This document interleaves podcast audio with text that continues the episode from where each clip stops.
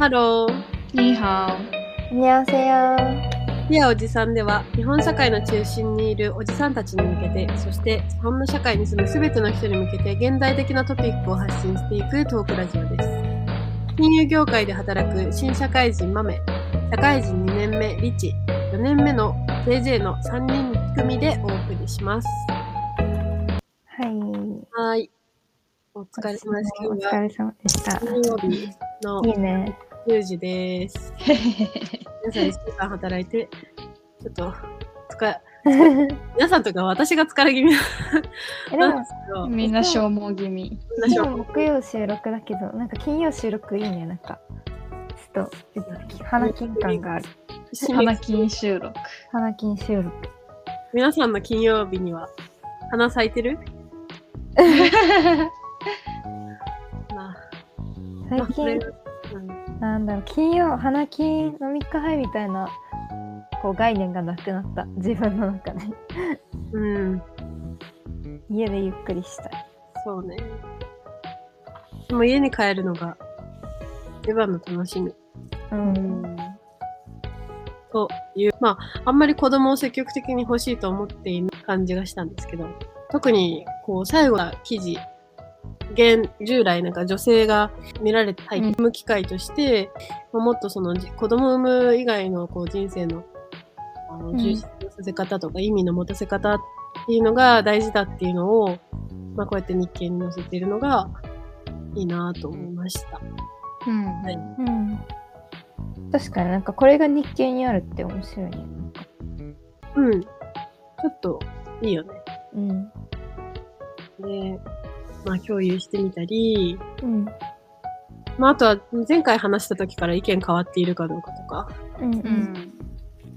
話せたらなと思いました。うん。うん。ありがとう。記事を共有してくれて。えー、でもなんか、はい、すごい、あの、少子高齢化について、まあ、うんもう、あ取り扱いながらけど、成り立たなくなっちゃっている制度だったり、まあ、仕組みが良くないからそれを変えていく必要がある、みたいな意見が、あの、多いな、と私は感じて、割合。持って、まあ、人口が増えなきゃいけない理由ってその、まあ、国家が成り立つためとかその経済が良くなるためとかの理由がすごく大きくてその人類にとって本当にそれがいいことなのか？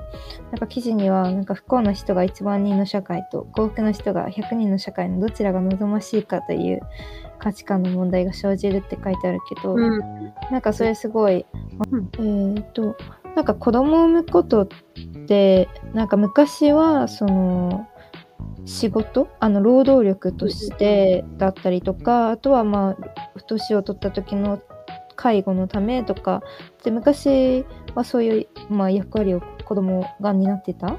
うん、けど今ではだんだんなんか子供を産むことが、まあ、割と消費をするああ、あったね。なんか親のうん。プライドだったり、うん。親をよく見せるために、こう消費財としての子供みたいそうそうそうそうそう、うん。なんかな。子供が成功ししてくれたらなんかちょっと嬉しかったりする。成功って言っても定義があれだけどうん。まあ親を楽しませてくれる、まあ、赤ちゃんとかってまあ可愛い面もあるから子供とかうん。大人になっても、なんかそれを消費財として見ている。でまあでもなんか消費財というかご娯楽みたいな風に捉えるとやっぱ教育費とかも含めてすごい子育てにはお金がかかるから、まあ、経済的な余裕がなければ産まないっていう選択肢も生まれてくるっていうのが今の時代だっていうふうに書いてあって、うん。うん、なんかまあでも私はさ子供結構欲しい派だけどでも本当結構そうなんだな。なんかこすごいエコじゃん子供を産むことって。別に子供がさみ生まれてきたくて生まれてきてるわけじゃないからさなんかそこは、うん。まあ、そこ罪悪感を持つ必要はないと思うんだけど親産む側の親として。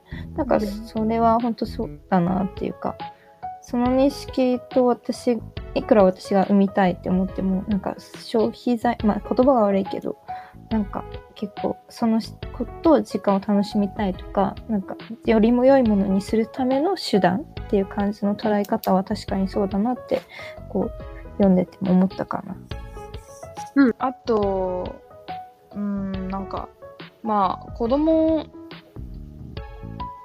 をそうさっき、えっと、JJ が引用してくれたあの、うん幸福な人100人の方が不幸な人1万人よりっていうのは確かにその通り私もなんかそうだなと思ってでもなんかこう最近だっけなまあ今年に入ってからうん。なんかみんな読んだかわからないんだけどそのうん。一つの案として女性をそれこそ、あの子供を産む機会として扱うっていううん。いい例だと思うんだけれどもその子供を産んだら奨学金半の返済を半分にしますみたいな。うん。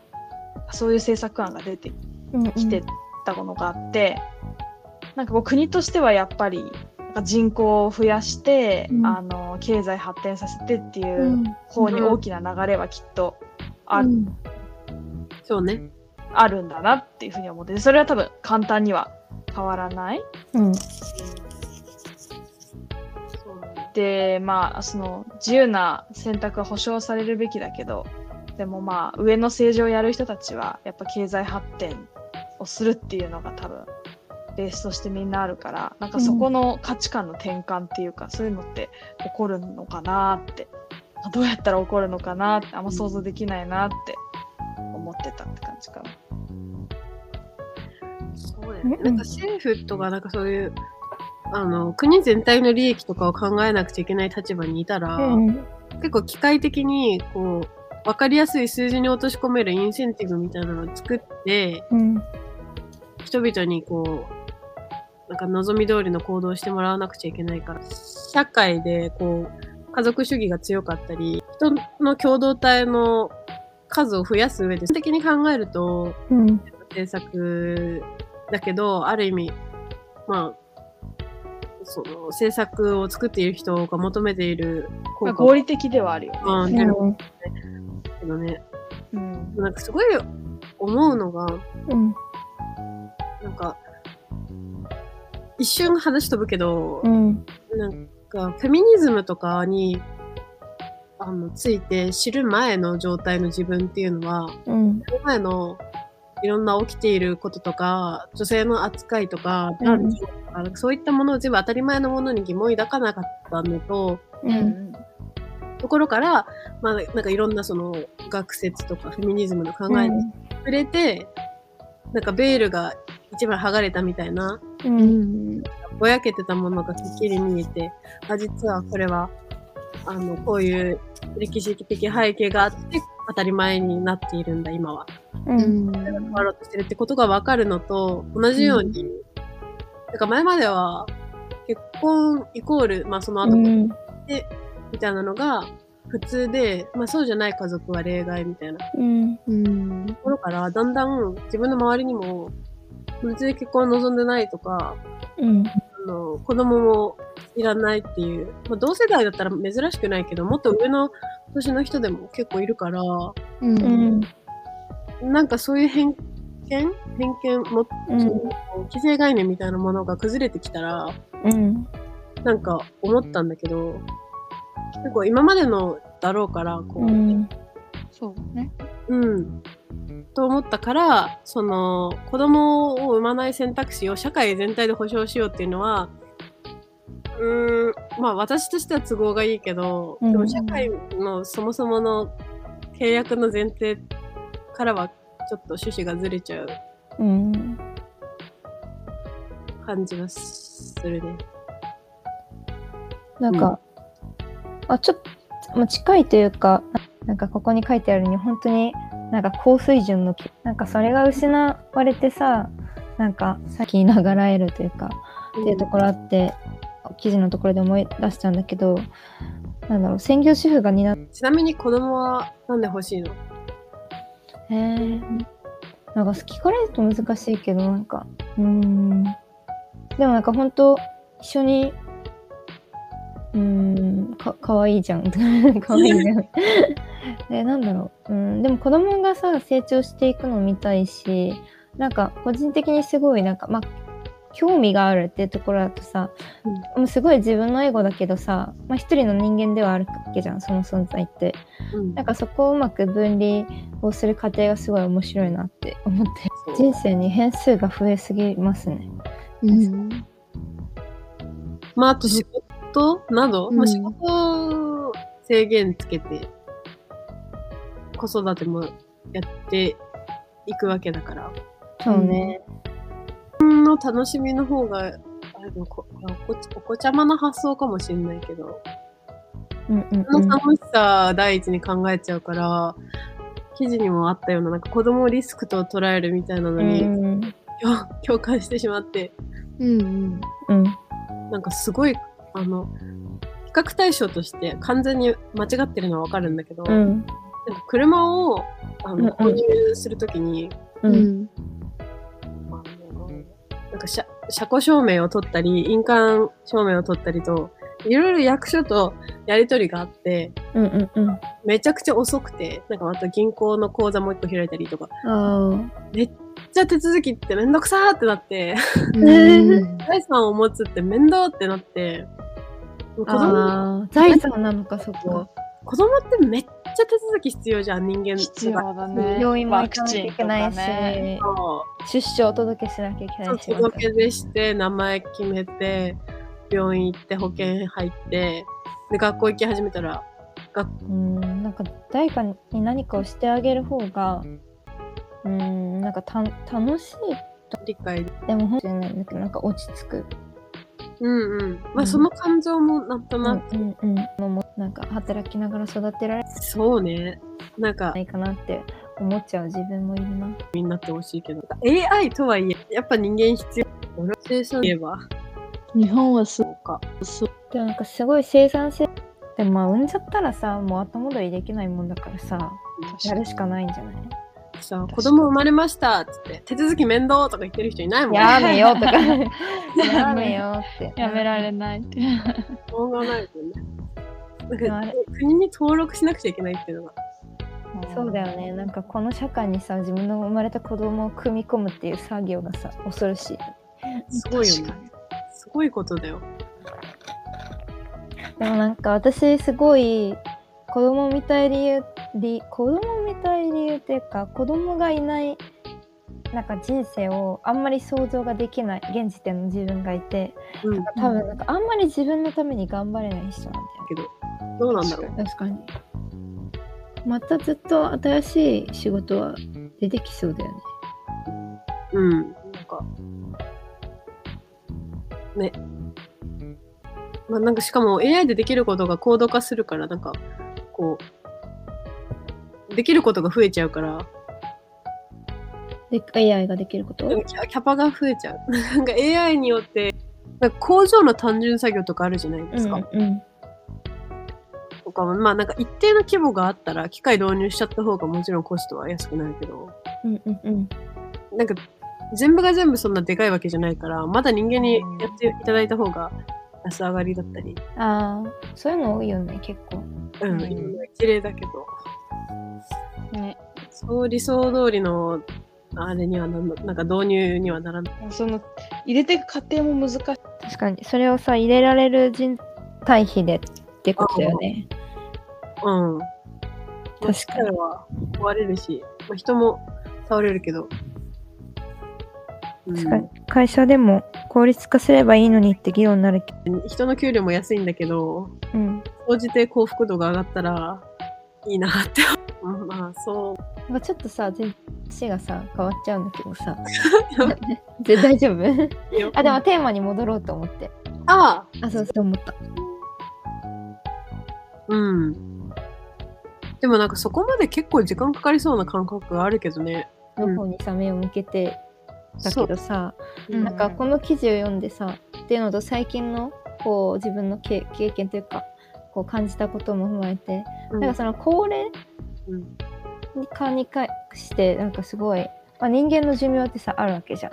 うん。でもすごい今はさ医療が発達してさなんかまあこう多分生物学的に生き延びられるもの以上にさこう何かこう手当てをして生き延びられるわけだけどなんかそれ果たしてすごいまあいいのかってなんかそうでもないのかなってまあ自分はまださ20何歳とかでさうん。なんかそう長く生きてるわけじゃないけどなんかちょうど直近？直近韓国に行ってなんか何年ぶりとかにそのおばあちゃんに会ってきたわけよ。うん。でおばあちゃんが今結構前から認知症で療養病院っていうのかな、うん日本だと、うんに行ってほんと3年ぶりに会ってでもう認知症だからさもう全然進行してもう今だと本当に誰もわからないみたいな感じででうんご飯とかも食べさせてあげれないと食べられないし、まあ、服とかもやっぱ着せてもらわないといけないっていう感じなんだけど、なんかおばあちゃんがなんかずっなんか認知症ってずっと同じことを反復するのかな？なんかずっと同じことを言っててなんか誰かがご飯を食べさせてくれたら食べて食べさせてくれなかったら死んでみたいなことをずっと言っててうん。なんかこうなんだろうこううんななんかすごいねじじーんときたじーんときた。なんだろう医療ちょっと別の話だけどその医療ドラマも最近見ててなんか、まあ、いろんなテーマがさ各あの話に組み込まれてるんだけどすごい高齢なおばあちゃんがなんかこうこう亡くなりそうだったんだけど病院ででなんか治療して生き延びちゃってその後にあまた生き延びちゃったっていうようなことを言っててさそういうのって、まあ、うんドラマにも描かれてるように、まあ、結構、まあ、よくある病院でのテーマなのかなみたいな医療現場での高齢化をの高齢の方を対応する時の、うん。うん、なんかその高齢化っていうのもなんかあんまり身近じゃないからさ考えたことがなかったんだけどうん。なんかこう長く生き延びすぎてるのかなってちょっと思った。なんだろそうね。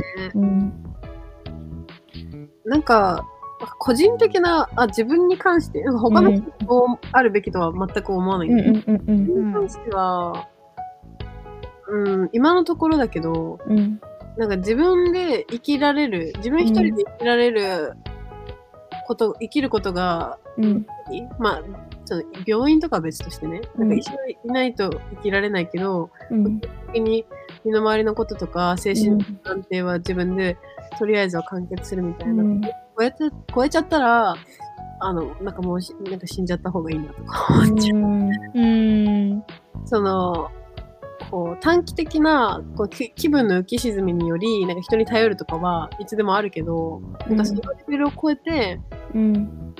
うんなんか人にずっと支えてもらえなくちゃいけなくなっちゃううん。なんかちょっとめなんか迷惑だし、なんかうん産む、産もうって思ってない場合の話だけど、ううん。んなんか、まあ、支えてくれる子供も別にいないから、うん。うん、うんね、なんかそんな、長く生きても、と思ってしまうけど。うんうん。うんまあ、だって楽しくなかったらなーって思っちゃうんだうよね。んすごい楽しいことがあるならなるべく長く生きたいけど、ううんんなくなっちゃったらもうね、もういいやってなっちゃなんかこれを話したのはなんかこうまあなんかそのまあ意見を聞くななんていうんだろう自分があんまりその考えたことがなかったからさ何歳まで生きたいとかっていうのを全然う。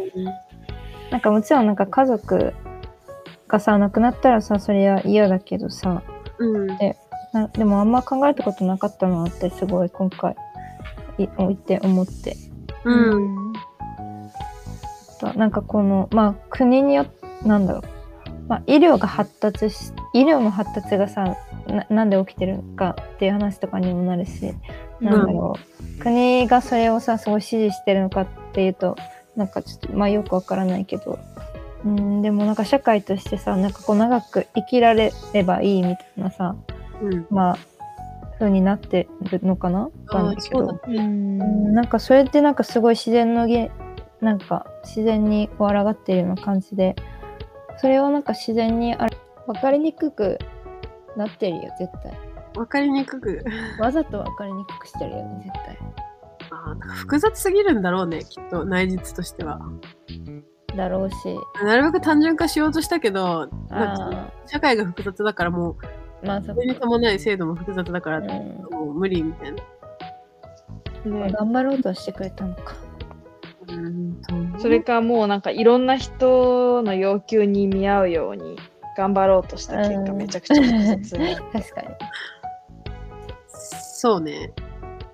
うん。でもなんか、うん。悲しななんだろう年金とかのさその金融で働いてるからさその年金のさ、あの基金がお客さんだったりとかその年金の制度社会制度社会保障のにも貢献してるつもりではいたけどなんか実際自分の感覚として年金を払ってもなんかそれがすごく返ってくるうん。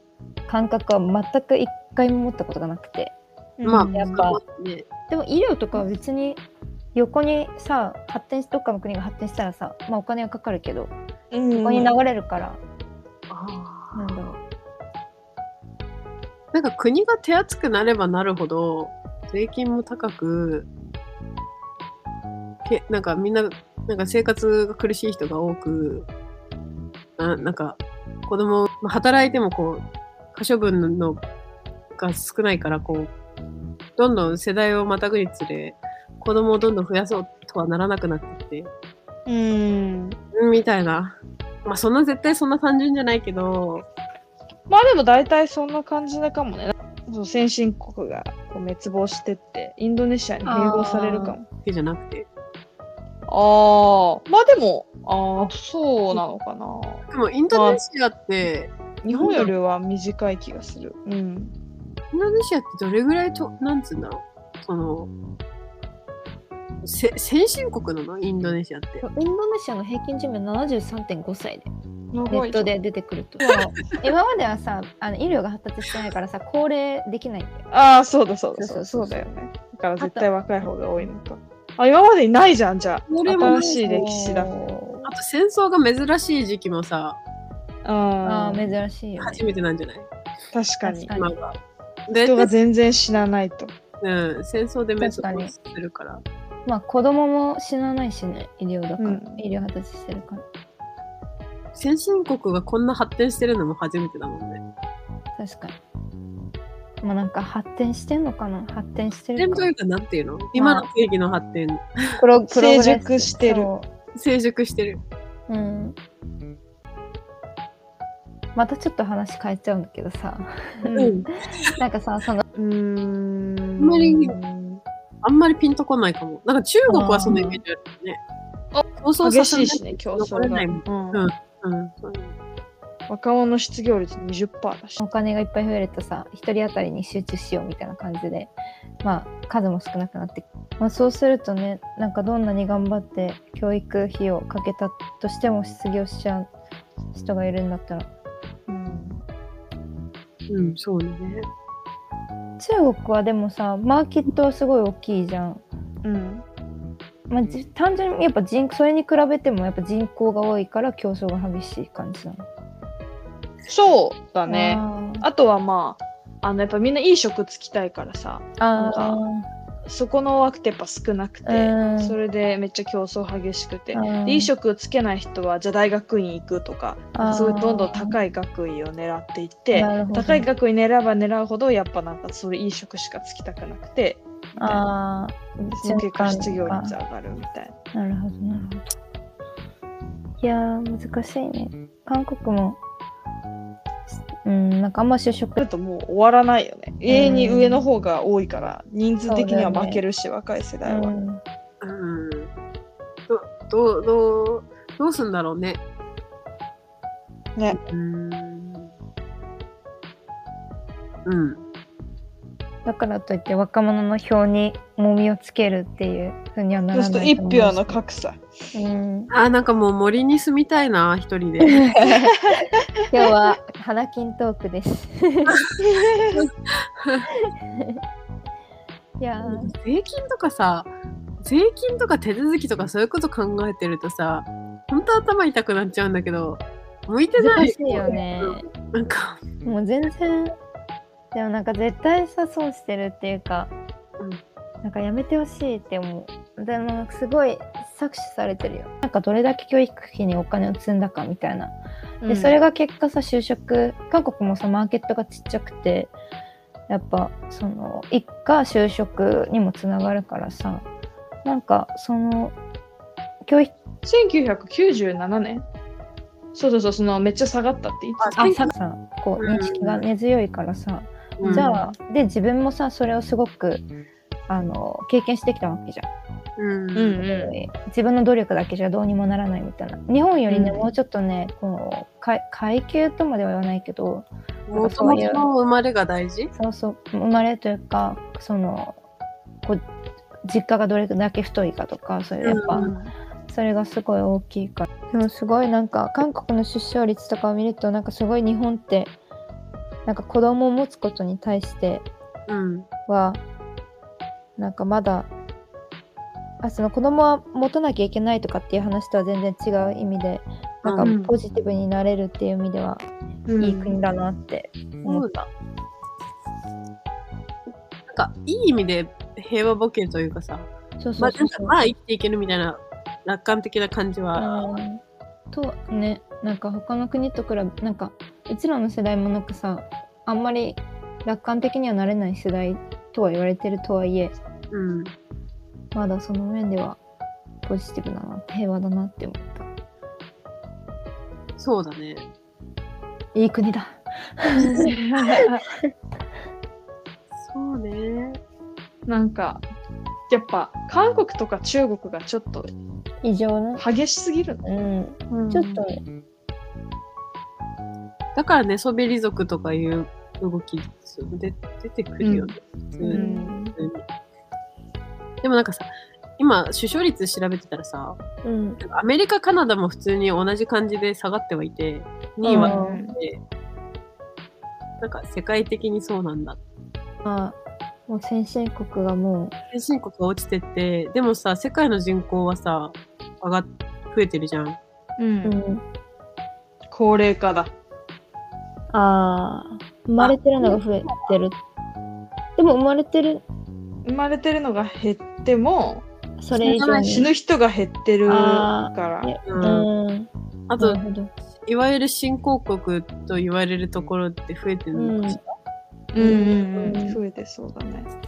すごい !2023 年の世界の出生率最新ランキング1位、なんだろうインド6.73。おおおなんか。ニジェニジェール。みんな 3, 三人ぐらい子供いんの？あ6人子供いんの？そやばい。え女の人は6回出え産1人当たり3人ぐらいいるの？でもさう。12人いるってこと？あれ？ちょっと待って。え？ふた2人がああ、そう、でも6人だ。わ女。性しか産めないからさ。三。だから1その人鳴らした場合出生率6。なんでだろうね、確かに。労働安いってことは賃金安いんだろうな。でも物価も安いのか。でも物価上がってるよねでも。上がってるか。うーん。なんでだろうね。ね。東南アジア。人口増加要因自由研究が始まってきた。でも気候とかあんのかな？気候？なんかあったかい方がポジティブになれるみたいな。でもそれ昔から暖かいじゃんあそこ。まあそっかそっか。ずっと変わんないわ。あーあフィリピン人口なぜ増えた。え？なんかさすごいあのず外れた答えしか出てこないんだけど 格安フィリピン留学のように安い英語留学ができるのもこのようなフィリピンの人口増加が何？どういう意味ちょっとはちゃめちゃだね。めちゃめちゃ死亡率が下がったあああ。でもそれ出生率？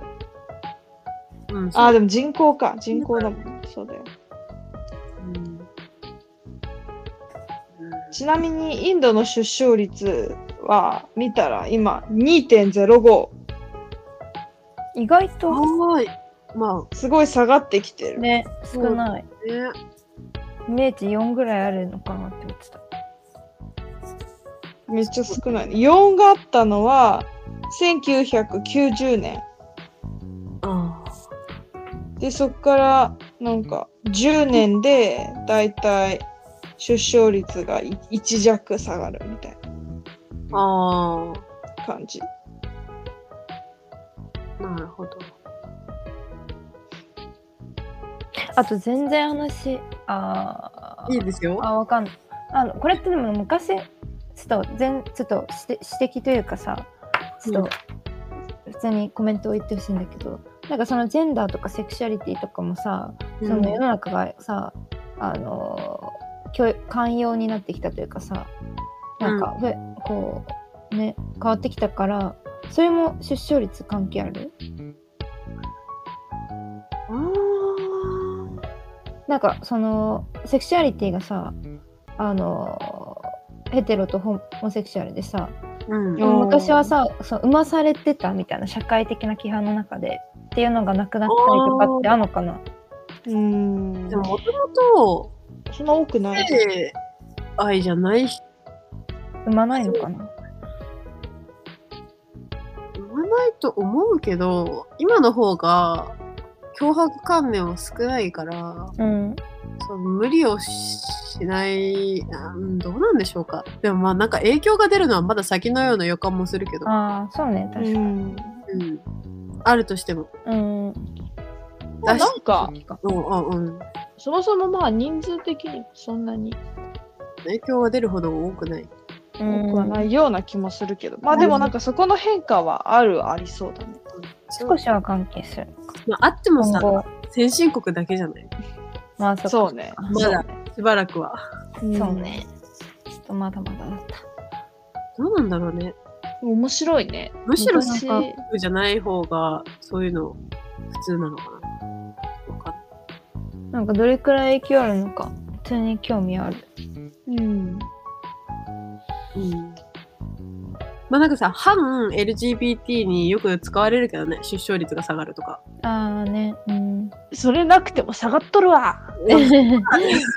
その影響じゃない、だけじゃない。そう。もっと他の要因、根大本的な要因に目を向けましょう。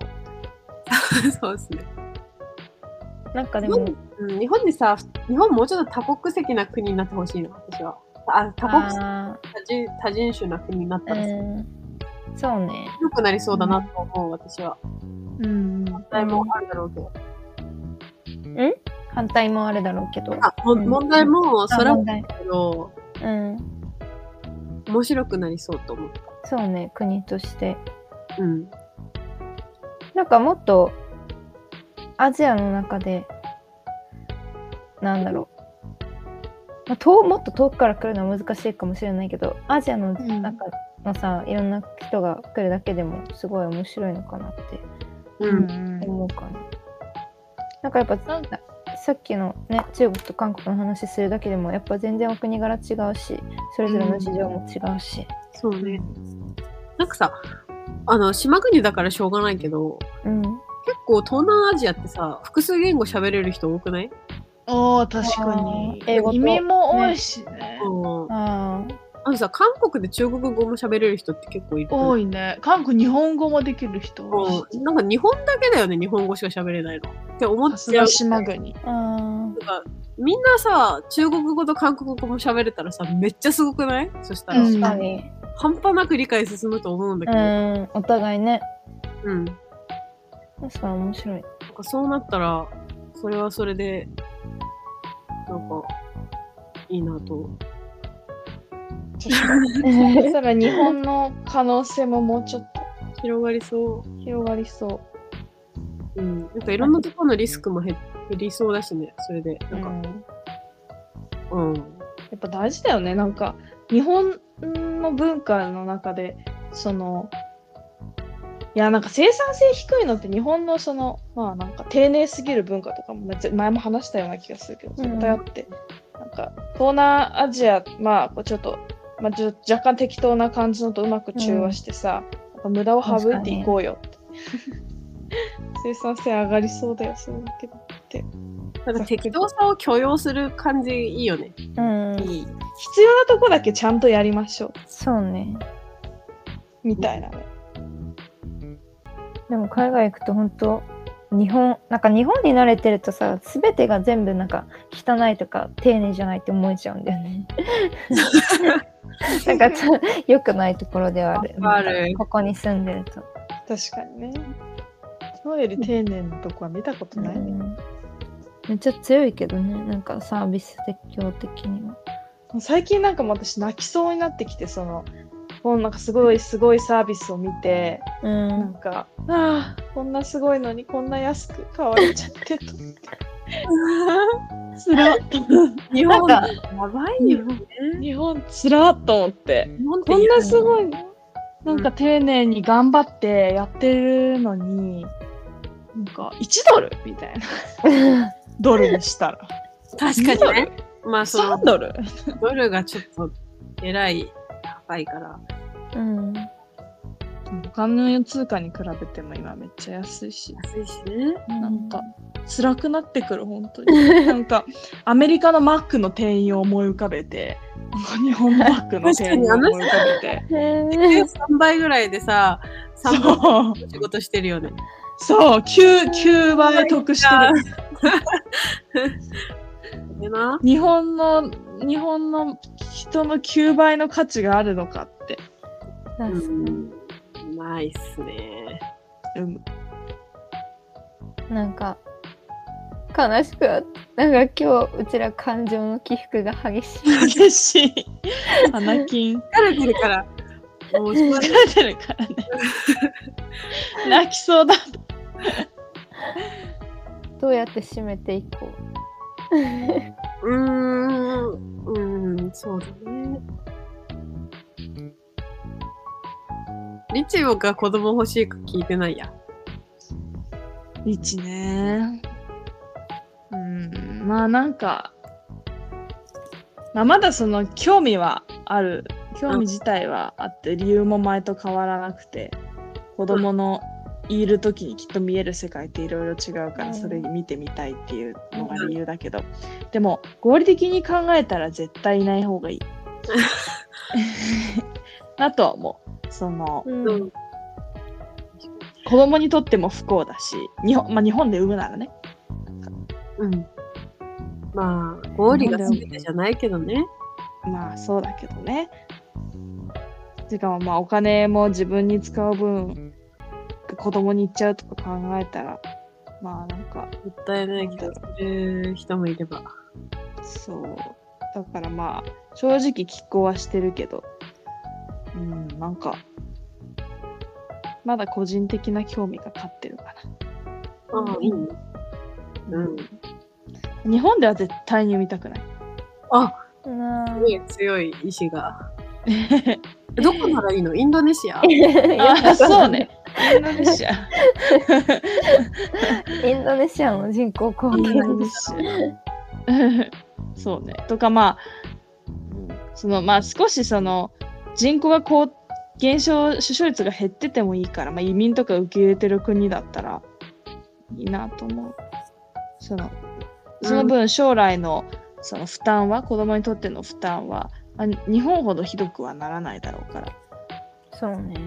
うん、とか、まあ、あとは文化とかカルその文カルチャーとかあの教育も詰め込みは嫌だとか、まあ、いろんな理由あるけどうん。だからまあじゃあ、まあ、オーストラリア行くか。そうオーストラリアいいよねそれ言おうと思ったアメリカでもいいけどまあオーストラリアがいいかな、うん。うん。うん、なんか大自然の中で駆け回ってあオーストラリアの人ってすごい足がまっすぐなイメージでうん、足がまっすぐまっすぐなフィジカルにってこと？フィジカルに、そうそうそう。足がまっすぐになってほしい。健康な足してる気がして。なんかお O 脚とか X とかあんまいないイメージ。なんか背が高い白人のイメージなんだけど、それ。そうね。でも足見るとみんなすっごいまっすぐな気がする。なんでわか走るんない。オーストラリアの人あんま。日本だと別に走っても横脚の人いるけどね。うん。お客さんそれやっぱ草原で走ってるからかな。草原だと違うんだ。わかんない。適当に言ってるけいや、今日すごいな。まあでも、言いたいことはわかる。うん、わかるオーストラリアのさ、カンカン太陽とさ、青々の海と山とうん。動物と、そこら中歩いてる、あの、ワニとかカンガルーとか見ね。ながら育ったら良さそう。ね、人生豊かだよね。しかもオーストラリアは天然資源があるからさ、そうね政。府もお金持ちだしさ、たとえ人口が減っても天然資源が賄ってくれるよ。なるほど。逆になんでみんな今オーストラリアに引っ越してないんだろう。ね私めっちゃ引っ越したいけどね。厳しいのかな？移民。だからあでもなんかグリーンカードっていうか市民権みたいな。お金払えばいけるイメージだけどね。お金が必要だね。なんかさ、ううん。そこでハードルがあるのか。うん、そこで稼げば別に給料も高いけど、今から行くとしたら、最初初期初期投資がめちゃくちゃ高いよね。そうね、そう確かに。だね。日本の給料基準でうん、円でもなっちゃうと。いやじゃあまあ結論、子育てするならオーストラリアに行きましょう。ー。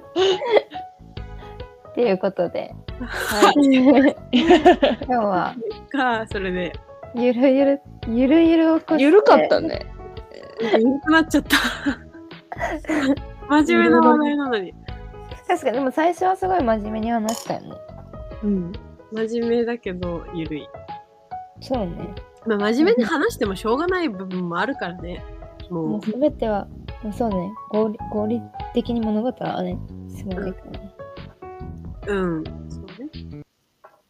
じゃあ、この辺にしましょうか。うん、でも楽しかったです。うん。ではでは、また次回。バイバーイ。バイバイ。バイバイ。良い週末を。良い週末